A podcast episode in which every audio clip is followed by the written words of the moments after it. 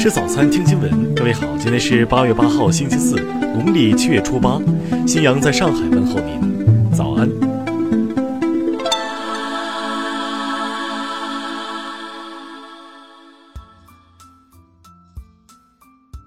首先来关注头条消息。据香港文汇网报道，有网民六号下午约五点半，在香港金钟万豪酒店大堂无意间发现。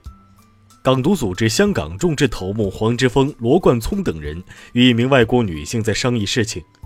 目击者表示，当他们见到她 looks very American 时，便表现得非常恭敬，好像见到自己的大老板那样。经记者查证，这名外国女人是美国驻港澳总领事馆政治组主管。有分析指，他们的密谋与近期香港局势发展有直接关联。听新闻早餐知天下大事。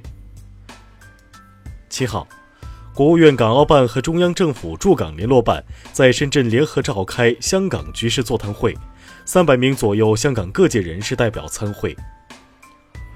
中国外汇交易中心消息，七号，人民币对美元汇率中间价为六点九九九六元，下调三百一十三个基点。国家电影局七号发布消息称。暂停大陆电影和人员参加2019年第五十六届台北金马影展。交通运输部消息，明年起，ETC 单卡用户不再享受原则上不小于百分之五的车辆通行费基本优惠政策。国家卫健委消息，目前正在会同有关部门开展电子烟监管的研究，计划通过立法的方式对电子烟进行监管。今年六月份。全国共销售彩票三百四十七点六七亿元，比上年同期减少二百三十八点六二亿元，下降百分之四十点七之多。中国国家航天局消息，玉兔二号巡视器完成第八月昼工作，目前累计在月球背面行驶里程达到二百七十一米。国产大型客机 C 九幺九总设计师吴光辉近日表示。目前，国产大型客机 C 九幺九进入试飞取证阶段，计划在二零二一年取得适航证。下面来关注国际方面。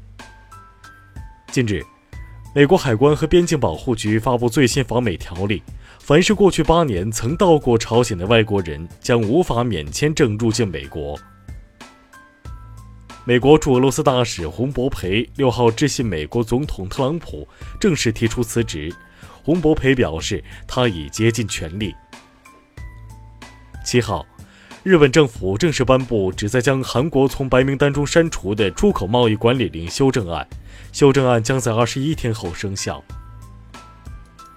继澳大利亚、韩国拒绝美国在其境内部署陆基中程导弹之后，菲律宾也强硬表态，称绝不会接手这个烫手山芋。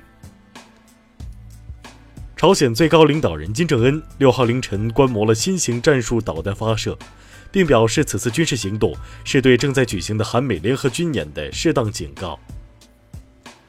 六号，美国五角大楼一份行动报告显示，极端组织伊斯兰国在叙利亚和伊拉克地下组织的人数可能达1.8万人。委内瑞拉总统马杜罗近日在接受采访时表示。他有证据证明，美国总统国家安全事务助理波尔顿曾策划暗杀他。联合国人权高专办六号对上周末美国发生的大规模枪击事件表示谴责，并表示所有国家都应该做出更多努力来消除歧视。下面来关注社会民生。四川乐山大佛风景名胜区管委会七号发布通报称。景区安全隐患排查现已结束，将于即日起正式恢复开放。记者七号从陕西省甘泉县官方获悉，六号该县曲里村附近五名男孩疑似在一水坝玩耍时不幸溺亡，善后工作已全面展开。近日，银川一出租车司机接受调查时跳楼受伤，当地交通运输局回应称，司机经过治疗已经出院。后续将对相关执法人员作出处理。六号，镇江两名男子在太阳底下吵架半个多小时，还没分出胜负就双双倒地。经过民警处理，两人恢复意识并达成和解。近日，福建泉州公交车上，一女孩因让座慢遭大妈辱骂殴打。六号，公交公司工作人员回应称，事发后驾驶员曾报警，女孩表示不再追究。下面来关注文化体育。昨天，四十岁的乌拉圭前锋迭戈·弗兰正式宣布退役。他曾夺得世界杯金球奖和两次欧洲金靴奖。据外媒报道，日本七月下旬高温天气已经导致约五十七人死亡。如何在奥运会前规避高温天气对运动员和观众的影响，成了一个紧迫的问题。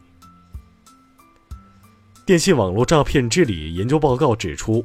被害人性别男女比例分别为百分之六十三、百分之三十七，男性受骗比例几乎是女性两倍。